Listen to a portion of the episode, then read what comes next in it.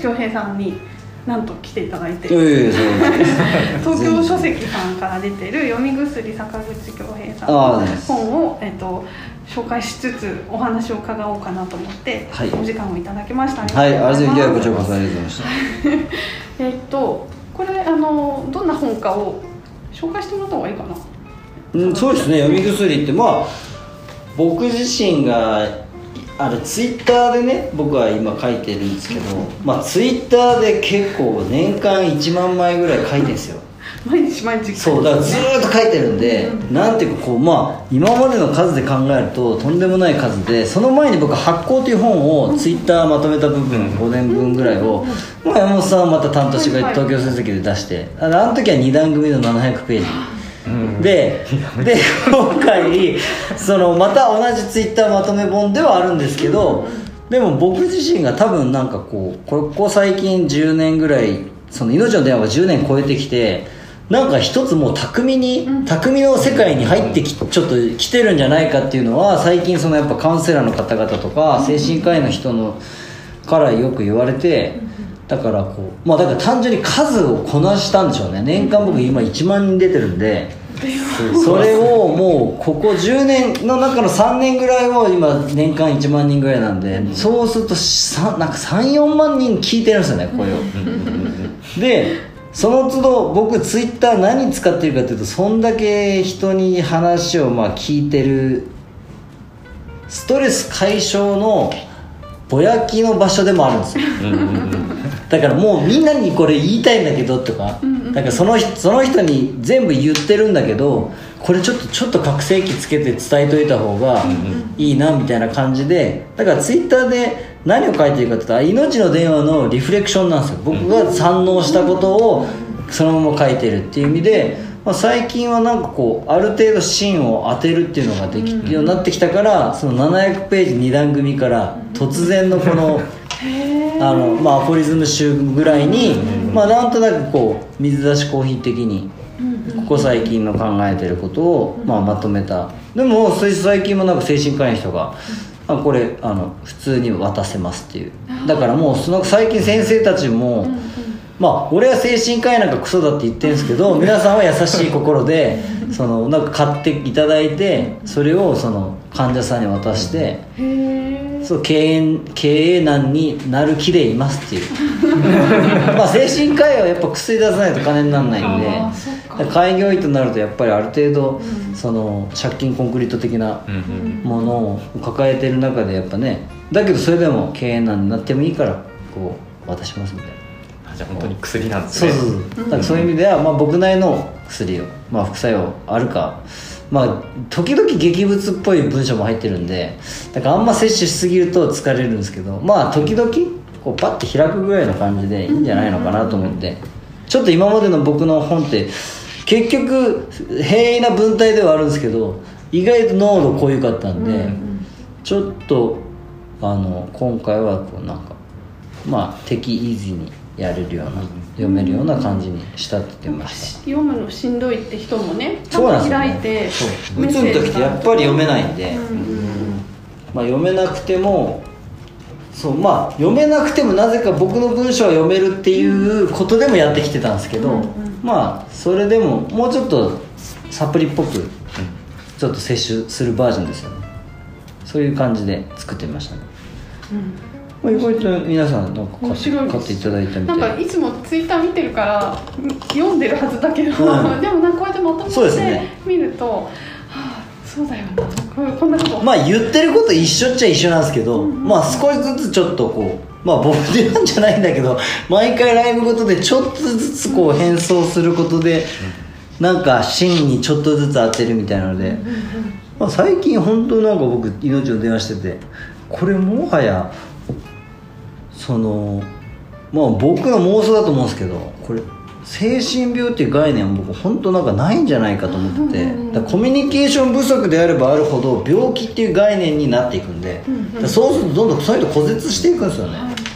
でだけど逆であ俺その感覚知ってんだけど俺その感覚経験あるんだけど、でその時はこうするんだけどっていうのを全部やっていくとそれで単純に何て言うんですかねこう、まあ、ある武道の状況におけるそれぞれのその所作っていうか、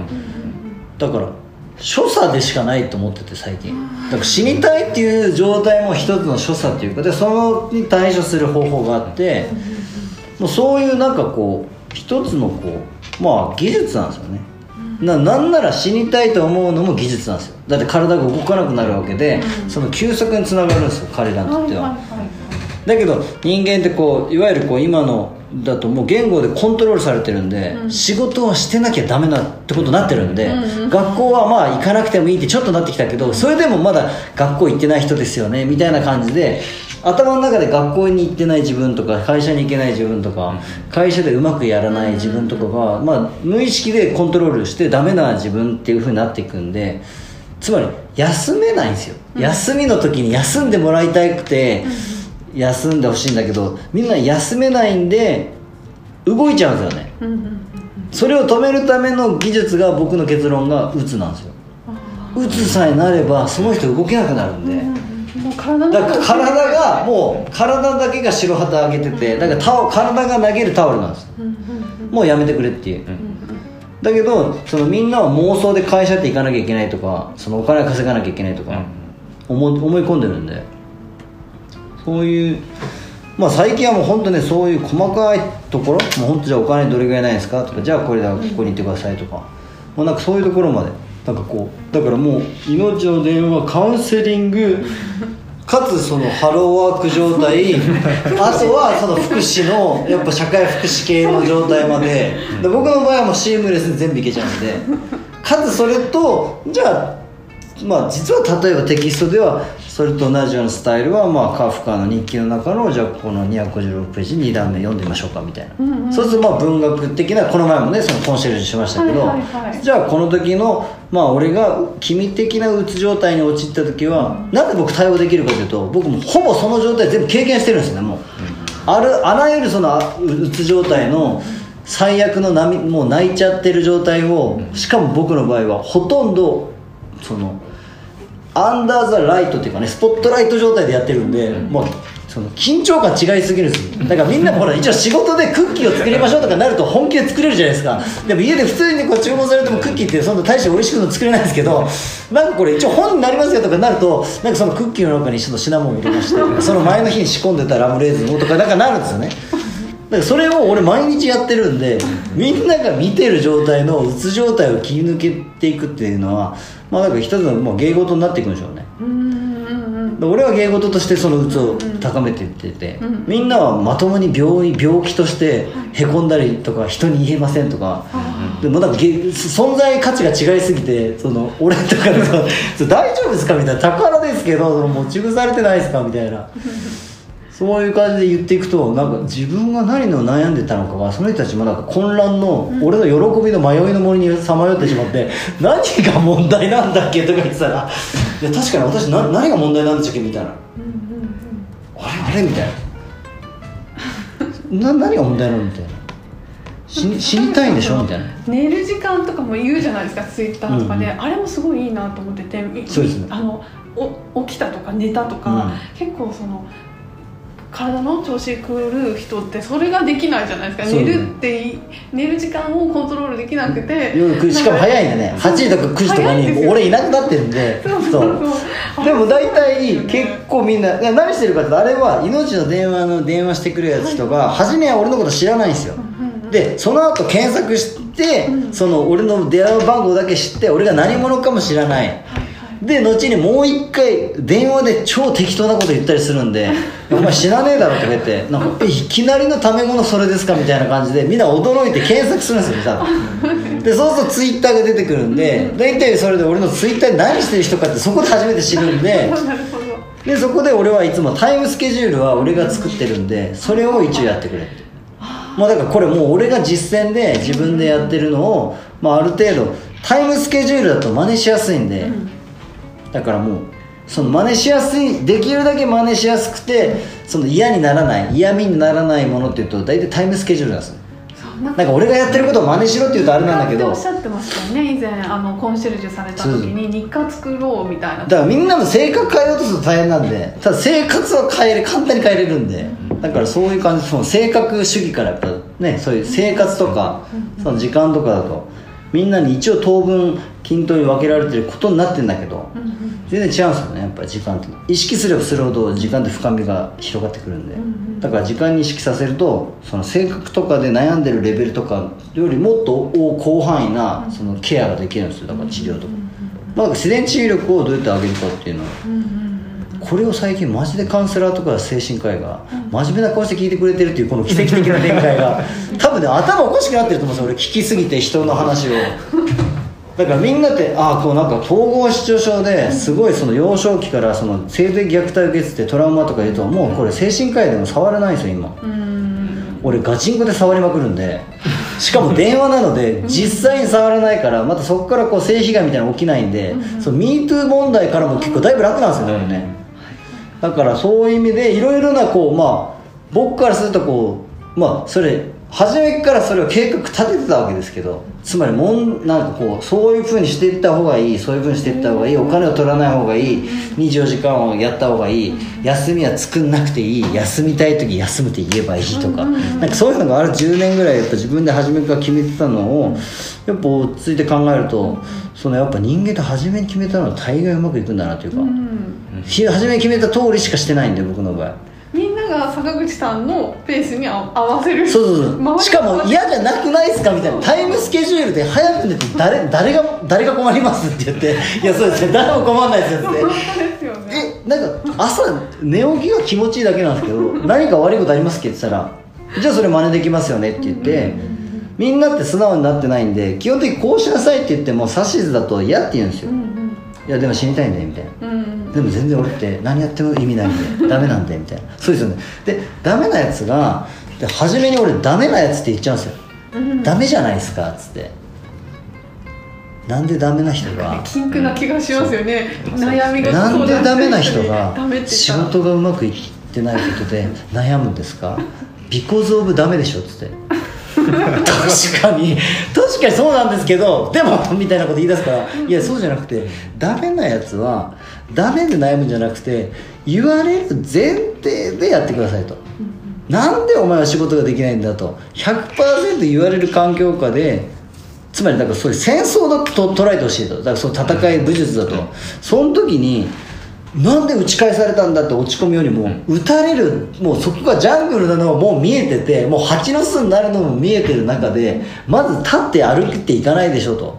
絶対報復前進でそのやっぱりサボタージュっていうかねこうやっぱ自分もこうしないとまずいから迷彩着るし。だからなんすか迷彩ってみたいな。だからじゃあその会社における明細とはどういうことかというとだから基本的その存在してないようにその思わせる。つまり暗い人と思われる。暗いけど泣かない。暗いけど手手際がいいとか。暗いけど付き合いなんか付き合い感じはいいけど飲み会は行かないみたいな、はいはい。どうどうですかみたいな。それ明細なんですよ、だから感じがいいような悪いようなのか分かんないけどだけど基本的に何をしてるかというと人と会いすぎると100%鬱になるんで、だから人と関わらないように会社の中でする方法とかな。だからそういうこととかを言ったりするとななるほどなるほどみたいな。もう変わってきてるんです話が「お前ダメだよね」っすよ俺もうダメ前提でやってるんでもうネットで何を言われてももうなんていうの？同意し I agree っていう概念しかない。そ うだからさごもっともっていうのが そのそうやっぱごもっともって言えばいいんですよ。でもこれごもっともっていうのは俺はドゥルーズからもらってるんですよ。ああ俺ドゥルーズが ドゥルーズのディアローグでなんでインタビューをするのかっていうところから議論をするつもりがないっていうドゥルーズの話に向こうが反論したらごもっともとしか言いようがないっていうこれ最高じゃんと思って。だからまあそういう意味では僕が本当に文化的にすごいやっぱ影響を受けたやっぱドゥルーズとかボブ・ディランとかその鴨長明とかその人たちの言い返し方っていうか、まあ、ヘンリー・デビッド・ソローは税金を払わなかったわけですけど。そういうことですよね。だからそういうふうにして抵抗するんだっていう。だから絶対払わない。自分で分割させるとか。まあゾミアっていうその、はね、近代国家の前のあのあれで言うと基本的に職職業を分割させようという、職業を完全に混乱させて政府たちにコントロールされないようにするとかね、なんかそういうのをまあ俺なりにもう一回変装して自分の中でこう面白く言わせるっていうか。だからまあそういう意味ではその銀融詩人じゃないけどああいう昔の「平家物語」とかのペペンペンペン的な感じでその民をそのあ新しい別のその、ね、エンタメで洗脳していくっていう 感じでやってますけどね。このね55ページの,、あの抵抗しない言いなりにならない指摘されても右から左に聞き流すで、ごもっともですって面白いですね。これはもうまさにね僕がお母さんとお父さんからどうやってそのコミュニケーション取ってたかってことなんです僕は頭が良かったんで、まあ、医学部に行けっていうのは親の意見だったんですよで一応いたずらとして当時付き合ってた中学校の高校の彼女がリストカットする子だったんでずーっと深夜も3時ぐらいでもポケベルで来てくださいって言ったら抜け出して行って寝かせて足をマッサージしたら大体寝てたんでで寝かせて家に帰ってで母ちゃんたちに怒られたりしてた。俺の中で医者になれっていう行為をわざとそっちでやってたんですよ。でも母ちゃんはそれ全然違うって言うわけでしょ。勉強しろでその面倒くさいリストカットするやつとかは絡むなと。自分はあなたと勉強しなさいみたいな。そしたら「えー、そういう考え方すごいっすね」みたいな。俺はその日本昔その俺は日本昔話派なんで、まあなんか近代家族派じゃないんでその日本昔話派っていうのはやっぱりお天道様的に見てこの今のよしえちゃんと俺とお母ちゃん3人いたらどいつが一番まずいか状況まずい一番まずい人を家族とかの垣根を越えて助けるっていうのが日本昔話派でその近代国家派のそのあなたたちは俺がそのまあ一応あなたたちの息子っていうことになってるからその私を心配してくれて 医者になるためにこういうことを勉強しなきゃいけないからこの女と別れろって言ってくれてんだよねっつって。もうだから言ってくれてるとか言う時点で反抗じゃないでしょそう言ってくれてんですよねっつって。いやそうやんっつって もうなんかそのそのこと自体がなんかもうすごいっていうか医者になりたくもうどんどんなりたくなっちゃう。だからどんどんなりたくなっちゃうからついついこっちでは助けてしまうんだけれどもそういうことをねじゃなくてやっぱりさあなたはさ近代国家的に心配してくれてありがとうございますみたいな。でも途中でもう母ちゃん分かってきてるんで聞いてないことに。で俺絶対俺俺小学校から何してないかっていうと俺一回も人の言うこと聞いてないんですよ。だけど人に抵抗したことないんですよ。そうだ俺それは本当に俺幼少トラウマなんですけど3歳ぐらい4歳ぐらいの時にあなたは寿屋で拾ってきたってお母さんが言ったんですよ。すごいでしょ。で俺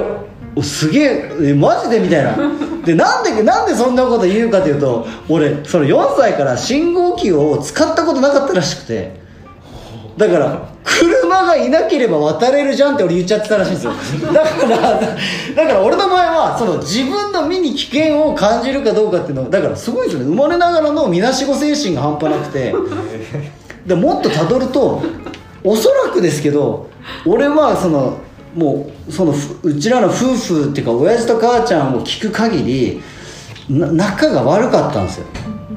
全部親父が嘘ついてたらしくて。で結婚した後にその嘘が判明して借金とかもあるの。だからその時に俺子供できてたんだけどつまり俺をまあ母ちゃんは降ろそうとしたとまで言ってないですけど、まあ離婚して降ろしたかったんじゃないかと。なぜならば俺17日間こもってたんですよ。子宮に。豊臣秀吉以来って言われたんですけど。だから生まれる気がなかったんですよ。ねああ予定日そう。からだけどただだ脱退するとつそのうちおお母さんがそのなんかなんかギルっていう感じるじゃないですか。わかんないですよ、俺の妄想なんですよ。でも妄想なんだけど俺なりに方法があるっていうのでなんかそう幼少の時もなんか思ったじゃないかなと思って。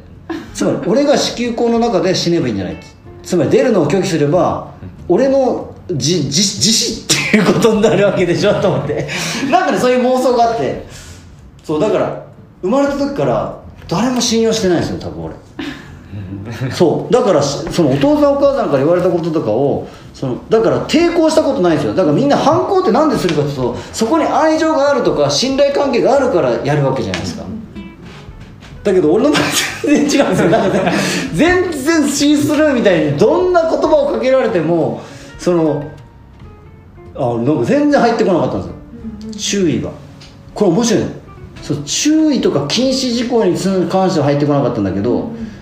あなたってなんでそんなすごいのっていう発言は俺全部一軸全部覚えてるんですよ今までの過去の記憶で。でそれはあんまり親は得意じゃなかったんです。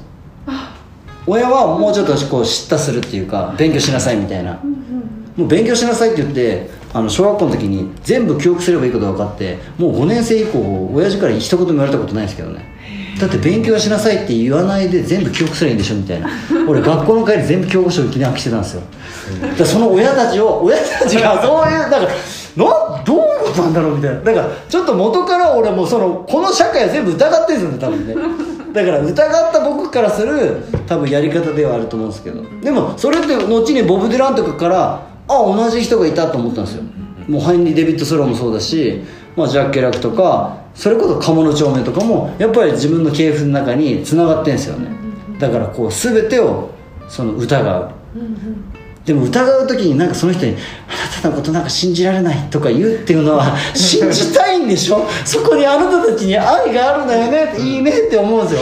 俺それじゃないですからやっぱりで褒めてくれる人ってどういうことかというとみなしごを救ったやつなんですよね。なんか拾う神ってことなんですよ。他人なんで常に。他人っていうのはその俺にとってはあいいとこが見える人には見えるんだと思って自信ついてる。で身近な人っていうのはやっぱいいとこにはほとんど気づけない。だから身近な人から注意されるってことはよそれをよそでやると褒められてたんですよつまりみんなを盛り上げてくれて京平君はみんなの前で何かちょっとこう薄着になってマジックをするなどして皆を民を盛り上げてましたって 先生とか近所のお母さんが言うとうちの息子は本当に何をあなたやってるのって言うわけですよ。こっちはふざけていると思う。俺は民を喜ばせるつもりで裸踊りをしたわけですよ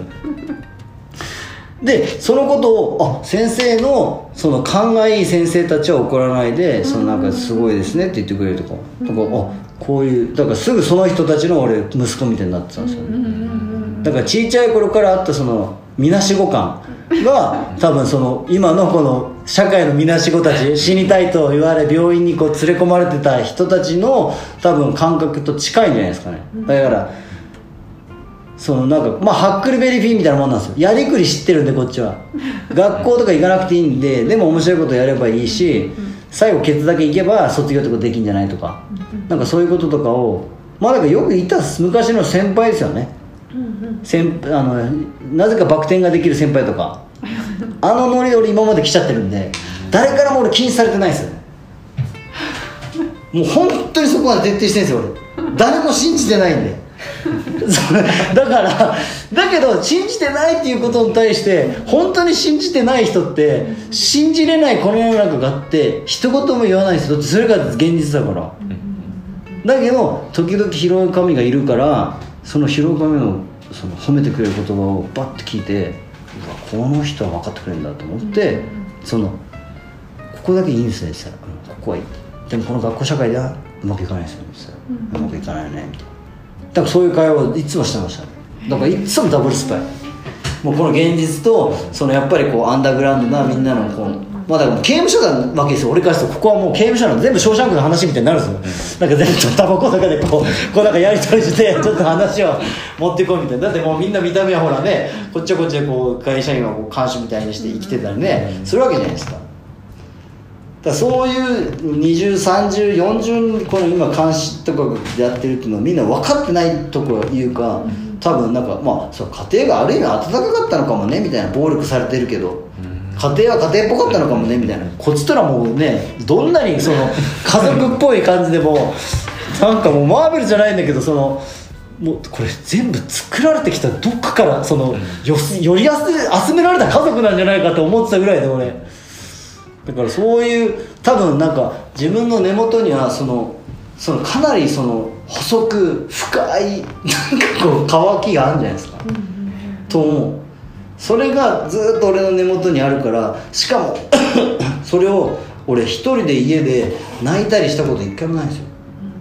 だからそれを悲しみと捉えたことがあんまない。だってハックルベリーってそんなに悲しそうじゃないでしょ、だからそういうなんかこう精神的なみなしごだった自分が多分そのいるんじゃないですかね。だからやりわかる簡単なんですよね。人の言うこと聞かなすやり方とか。もうなんか反抗期とかその幸せなかったですねみたいな。俺反抗期とか一回もないんだよ。そうそう反抗っていうかその分からないその民って呼んじゃってたから俺親のこと。その分からない方々にその分かるような説明をしてそれっていうのは拷問ではないかみたいな。分からないんだから分かるように演じてあげなよみたいな。そうそうそう。その時に助けてくれてたのはやっぱり本とかでしょ？本ってのはやっぱりね絶対そういう俺の場合ピンポイントで1対1で話してくれる、うんうんうん。で本なんですよ俺の元ネタが。その命の電話のつまり本で俺が得てきた言葉っていうかだって本だと僕ら喋れるんですから。鴨の正面でも喋れるし。だから一番自分の中でやばいと思うやつと速攻でこう連絡が取れるっていう感じ。う ん本が。それが本ですよ俺の。だからそれと同じぐらいのレベルで電話をやっちゃうだから一番俺の中の最高のもう本当に取り集めたもう自分の中でこうキュレーションしてキュレーションして完璧にもう毎日厳選して水出しコーヒーしてるテキストをこちら 常に2500字持ってますけれどもそちらを提供しましょうかみたいな。どうでしょうか？香りは何か？シナモンの香りがしますか？みたいな感じでこの空間ぐらいまでをやっぱりボブ・ディランたちは俺にやってくれてたんで。だからそういう意味ではちょっと俺の中では誰もこれを詩だとは言わないと思いますけど俺の感覚としては詩なんですよ。乱暴とかやっぱりそのボブ・ディランとかその中国の仙人たちの詩とかに近い感覚に近い。だそういう力の使い方とかもまあちょっとだからそういうちょっとなんていうのネオ仙人的な。仙人をちょっと入れていったらどうみたいなみんな。に名人とか仙人とかってみんな最近入れないでしょ。なんかこう なんかスタートアップみたいなちょっとクラウドファンディングみたいな感じになっちゃってるんで 俺はちょっとそこはちょっと大丈夫かみたいなそれはなんかお前らがそのなんか真面目に反抗してた親親たちに向けてなんかこうまともな成長をしてる風にこうなんかこうしてるように見えちゃうんですよね。なんか。やっぱりそれそのやっぱこう近代国家を認めてるような感じがしてやっぱ俺はやっぱちょちょっと違うんだよね。やっぱ全近代超近代で仙人とか名人とかの域に達する努力をするっていうことをみんな忘れてるわけでしょ今。その死ぬ気で鍛錬をするとかみんな今はなんかそれあ根性論ですかみたいになってるんで。意外とね練習しろっていう話もねすごい書かれてて。根性じゃないんだよね。幸福っていうものをもう俺が幸福がなかったわけですから幼い時から。その安心できる場所もない状態で。で今は非常に幸福なわけですよ、で幸福ですかって聞いて幸福っていう人はあんまりいないんですよね。で9歳の息子に聞くと「いやめっちゃ幸せパパパピコ3食食べさせてくれてありがとうございます」みたいな。なんでそのご飯を白米食べろって言わない親でよかったっすみたいな「いやだってお前食べたいんだろパピコ」って「食べたいもん食べたら成長しちゃうぞお前」っつって「いやおかげでうん成長してます」ってね。だからなんかその俺はもう子供も逆張りでもう来ちゃってるんでそう。なんか注意しそうに見えるでしょみたいな親っぽいんで。注意しないんだよねっつって。そのくらい18になったらそこ追い出すけどっつって。逆にはそっちなんですよ。18になったらそのもうそこから訓練なので、でどうなるんです？か養育教師だからお前自動的に生活保護もらえるんだけど。えどういうことです？よ何もらえるのえ10万円毎月タダでもらえるんだけどえ何をしたらどもらえるの？え俺が養育教師したらもらえるの。えどういうことなのどういうことなのえパパどういうことなのえそのままお前何が好きだって？ゲーム毎日8時間ぐらいしたってパピコで月に2回釣りに行って月に2回乗馬できたらバチなんだけどさ、うん、それを10万円でやれればあの働かなくていいんですけどうわちょっと待ってちょっと意味わかんないみたいな感じになってるんですよ。えちょっと待ってこれ何？これもう今ゴールゴールゴール来てるの？って言って。もうそろそろくゴール一歩手前で。もうあと18歳になるだけなんだよねって。え努力しなくていいの？みたいな。努力？努力なんて何の意味があるんだって。お前ゲーム努力したことあるかっつってやないなんだ楽しいからやってるやつ。うんそれそれそれ。そうそもう危ないでしょもうそそしたらもうそっちの世界入っちゃってるねもうなんかそう頑張ってなんか社会に出るために今子供だから遊んでていいとかいう感覚がもうなかなもう頭の中なくなっちゃうんでもうパパ出るとちょっともうわけわかんない全部何事もできるようになっちゃうみたいな「それよくないですか?」って言ったら「いやいやいいいいいい」とか言ってそうそうそううちの嫁だけふーちゃんだけもうパパ出るともうなんかな何が何だかわかんないわかんないわかんないとか言って。でもちょっと分かんなくてテンション下がる系の分かんないですかそれ。いやいやなんかめっちゃ楽っすよねみたいな。楽でよくないですかとか言って そうそうねら楽ですよふうさん奥さん。うちの娘さんそう。ですねねあのたまにちょいちょいこう出てきて「あの無残無残面またこう。まあそうやっぱ俺そうソクラテスとかがやっぱ好きなんでやっぱりこう常に俺の話を書いても面白くないんで俺の場合は誰かの話をまあ風はこう言ったみたいなっていうふうにやっぱり注意されてたりそう。で小説っていうのがやっぱ好きじゃないんですよ。つまり何かこう事実を違う名前とち違う日時にすれば何かあたかもフィクションが成立するようななんかあたかも古事記を作ったあのねあいつらがなんかそのやっぱり過去には熊祖のその神話とかがあったにもかかわらず全てそのなんかこう一箇所の何かね中央集権のこのようなもの物語に変えてることに対してやっぱ怒りが強いんでね。やっぱ本当はその、まあ、俺が打つ時ってどういうかというと海のための記憶しか出てこないんですよ。俺も海のための記憶ほとんどないはずなんだけどつまりだから生命ってそういうふうに魚の記憶があるように海のための記憶とか島と島を渡る時のその会話してた時の言語とか実は記憶してると思うんですよね俺ね。でそれが多分俺浮き浮き出出てきやすいんですよ。でその時にやっぱ「古事記」っていうのがまあ小説のまあある種の元だと思うんだけどあれはダメだなみたいな。場所の名前も変えてるはずだし時刻も変えてるしだからそれやっぱ都合のいいように結局要すその近代国国家っていうのはその都合のいいように書いちゃうんでだからその前の神話を探さなきゃとかね。何の話からこうなったか分かんないでしょ。俺も分かんないそういうふうにした時に「風」っていうのは、まあ、俺が実際に「風」って呼んでる名前なんですけどつまり石目美智子から言われたのは、まあ、それも死後言われてるんですけど 死後俺が聞いた言葉ではその全部事実場所も全部時間も全て事実を真実を書きなさいっていう。だから真実を書く物語って何なのって俺は前々回のうつの時石目美智子に本当に聞かれて、もう亡くなってますけど石目美智子で「えそれ神話じゃないですか」っつって。だから今俺は神話を書くってことにしか興味ないんですよ。だから嘘は絶対書いちゃダメ。事実場所何時何分何をしてたのかってなんでツイッターで書いてるかっていうと、まあそのいわゆるその自分が書きたい神話のための参考資料なんですよ。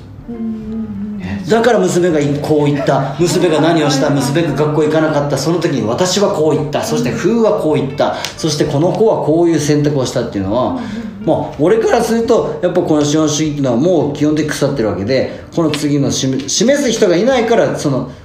なんていうか次の世界が来るってみんな思ってるわけじゃないですか、次の世界って来ないわけですから。次の世界っていうのは示すことしかできないんですよやっぱり。だから次の世界っていうのは示さなきゃいけないから次の世界を示す。次の世界を示すその一つがまずは連絡を完璧に瞬時に取れるまあなんなら本が一番いいんだけどそのテキストをもとにコミュニケーションを取れるようにしたい。っていうのが俺の命の電話のその本当のなんか元なんですよ。元は週週刊サンデーですから。サンデーの語尾に物語の後に絶対その作家の住所書いてあったんですよ。それが幼少の時に見た。これはすごい。だからその連載を読んで後に住所が書いてあると思ってちょっと待って連載を読んで住所が書いてあってその連載を生んだやつのところに行けるんだこれはって。これなんだっけこれみたいな。だからそのそういうその深いつながりみたいなのをなんかねジャンプはなかったんだけどなんかサンデーはなかったっていう記憶があるんですよ。正確かどうか分かんないですよ。だからサンデーなのか分かんないけどマガジンではなかったような気がする。ジャンプでもなかった。でもサンデーぐらいだとなんかまだあったっていうか。なんかそういうのは結構記憶に強くて。だからそういうのとかいろいろな元があるんですよね。だからこうそれでそのまあだから連絡が取れるっていうのがその真実だってことでもあるから、そう真実っていうのをまあ今古代ギリシャだとそのソクラテスたちは真実表明術っていうのを技術としてその持ってたんですよ。それパレシアステスっていう言葉で。それ真実表明術なんですよね、で真実表明術っていうのはそのいわゆるここに岸田がいても真実を言える人なんですよ。だからこれ岸田弱いけどだこそ殺せないから。でそれがそれこそアレクサンドリア大王がいてもその真実を言えるっていう、その殺された。それこそプーチンに真実が言える人。いないわけでしょ今ロシアだと、だからそういう真実表明術っていうのをその訓練してるっていうのを古代ギリシャで書いてあるのを知って、そのフーコーの最終講義で、でうわ俺の命の電話に関してのでソクラテスが言ってるのは自らを必ず救えって。まずそこを自ら救えない限り自らを救ってその自分を救ったどういう方法かを人前で示せ。その人前で示すことで伝えるっていうのがそのソクラテスが弟子たちに言ってた言葉で、そうこれ結構俺的には一直線つながってるそうそうですね、それ知らなかったわけですよ。で真実表明術自らを救え。はいはい。民を救えじゃないですよ。自らを救う完全ならず自らを救わなきゃいけないから、まあ、それがまあ俺にとってはベンヤミンだとその完全な個人的なことに対ことを書かない限り普遍には到達しないっていう、うんうん。でそれも俺の中ではもう全部浸透してきてるんですけどね、まあだからそういう意味ではその、まあ、文化オタクですよね。俺も、文化キッズのその水の滴ってきたバージョンのその水出しコーヒーのさらにその野良 野良野良で野良でやれるやつのなんかだから猿飛サスケよりの名人なんですよね多分。そう宮台名人もいるわけじゃないですか。だからそういろんな名人はいるんですけどまあねその僕の中でもいろんな名人がいますけども。だからそうは養老名人もいますから。で養老名人も今月末会うけどそのやっぱりこう斎藤佐助としてね呼んでくれて。なんかこう俺は今の文化のあり方っていうのにすごいとてつもない安心感を抱いてるんですよ。みんな危機感を感じてるかもしれないけど俺は非常に安堵安堵を感じてるっていうかつまり非常に簡単だと思ってる。こんな状態をして俺は何にも誰からも警戒されてないしさすが母ちゃんに抵抗しなかった男。今や誰からも警戒されてないんですよ。俺が何か恐ろしい計画を持ってるだの誰一人疑ってないと思う。だからそれそういうもうなんかこうもうそうやばいですよね。だからこれロシアでこれやったら俺絶対に殺害されてるんですよ。どう考えてもおかしいんで。連だって確実に登場されてるんですよいや登場されてるとはもともとはいますけどね。でも登場されてる理由がその俺のところにはあらゆる情報が集まるっていうのは警察官は逆に言うとその何か虐待が起きてたらいけない。うんそういう意味で警登場してますとは言ってたんですよ。だから俺に疑いじゃないですよ。俺はなんかその なんか日本の昔話でちゃんとそう金の斧ですかこう普通の斧ですかって言ったら普通の斧って言えるやつだと思われてるんで。うんうんうんそうそう。なんかそういうのも面白い。でそうで古代ギリシャを考えるとすごい筋が通って自分がなんでこのツイートテキストを出してるのかっていうのも分かんない。石川直樹からはやっぱ石川直樹ずっとキリストの研究してたらしくてほぼ教育があなた同じことやってるって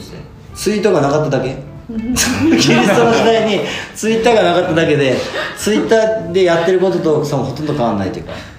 人々をそう。うんだからそれでもそれってそのキリスト教を作った人じゃないわけでしょ？やっぱキリストっていうのは。やっぱりある種のその批判者っていうか真実表明者でそのどうするかっていうことでしかないからそういう意味ですごい参考になってるんですよ。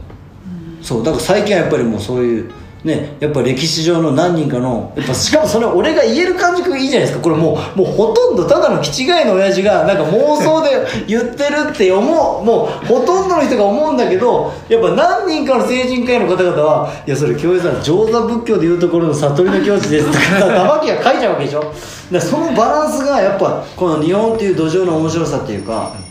これアメリカだと俺変に金もらっちゃうんですよ絶対に。むっちゃ富豪になってていわゆるこの寄付金が集まりすぎてそれで AI をで MIT が教育と組んじゃって俺の全テキストと全録音データをアップルからもらってその AI を作ったみたいな話になっちゃうんですよ。ねでそれイーロン・マスクみたいなスティーブ・ジョブズみたいなそもうアメリカってもう俺俺からするとそのねなんかたただ機械しか作れないですよやっぱり。だから。だからそういうのは全然興味ないし何の話かね。まあそう俺の夢ですよだから夢に関することにもすごい近いことを書いてあるんで、まあ、実はこれその人を助けるためのその読み薬ではないっていう。ってことですよね。そう。僕からするとこれはし一見表面上は健康に向けてのあのステスペシャルエッセイツイート本ですよ。はい。僕の中の側面ではこれ詩なんで詩っていうのはそういうことじゃないですよね。やっぱ世界を作るっていうのはどういうことかっていうその真剣な俺の文章なんでそういうあのダブルバインドでまた読めるとは思いますけどね。わかりました。むしろやっぱ大学伝え書店さんにはここまで言っておかないと。はい。やっぱりその単純ななんかこうヘルスケアねセルフケア本じゃないですよ、こっちはやっぱり世界を転覆するというか完全な新しい世界を目の当たりにさせなくてはいけないっていう使命感って燃えているわけですから。そうじゃなければ年間1万人の人々ともう喋らないんですよ1万人の人となぜ喋るかを考えてほしいんですよだから。どんな人々がねみんな必死に布教活動し世界を開発してきたかっていう。何をしてたかというと喋ってきたんでしょう。だからそのどんなソーシャルディスタンスの世界だろうが俺は喋るという行為を忘れない。そして誰ともリプライ交換とか一切してないですからつまりテキストで文でやり取りをすする気はないってことなんですよ、これは俺にとってはもう本当大事で喋るっていうのが俺にとってはそのただの情報伝達ではないのでとかね。まあそういうことを自分の中ではもっともっとありますけどね。本当のやっぱりそういう世界その世界創造論を書きたいんですよ。もう俺からすると勘違いした俺のもうみんな落語だと思ってくださいよっていうのでできるわけじゃないですか。もう俺はもうもう落語で言えるんでね。落語ですよこれ。名人ですか？全員に生活保護をマジで受給させてるんで。そして一切働くな。俺が今やろうとしてるのは一つは絶対に労働するな。もうここは命を決めてくれっていう。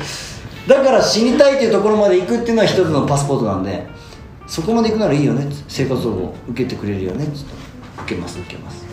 でその代わりやっぱり高めてほしい。そのそれぞれの人の合った文化のその高め方があるんで。その時に「いや私は本なんか書けません」とか言ってる人ってまあなんかあれですか幸せな家庭で生まれた人ですかみたいな。そうそうそう。そうやっぱその自分もその自分がダメなんで恥ずかしいですとかってそれなんかただの安定してる人ですけど大丈夫ですかみたいな。こっちとらダメ人間だから ダメ前提だからダメですとか絶対言わないですよね。だってダメな自分をダメをしてもしょうがないから。なんか1秒でも褒めてくれるとこ探すっていうのとか、まあそういう僕が多分その実は気づいてなかった自分でも気づいてなかったんですよ俺。もう小学校の時からそうだったんですけど教育いじめられてたよねって言って俺 ええー、みたいな。ごめんごめん俺気づいてなかった。マジでみたいな。一人で食べてなかったっすね。むっちゃ一人で食べてたんです。それが辛くなかったのっすね。いや辛くなかったっていうか先にさっと食べていろんな片付けとかしようかなと。そういえば時間でしたね。もうね喋りたいこといっぱいあるんですけどね。まああとは本読んで。そうですね。その僕の中では ZIP ファイルのつもりなんでガチンコで適当に回答していただいて。その元をたどればこのツイッターの中に追録残してますけど全部。もうとんでもない文字量が残ってるわけですから。まあそういう沼にもはまれますので。はい。ですね。詩としてもと思います。読みます。それはいサイン本もね。詩ですね。作っていただきましたので、はい。ぜひお買い上げください、はい。えー本日は坂口恭平さん読み薬、東京書籍さんを紹介しておりました。ありがとうお疲ございましれ様でしたた本当に。いえいえいえ43分のね作曲演奏ありがとうございました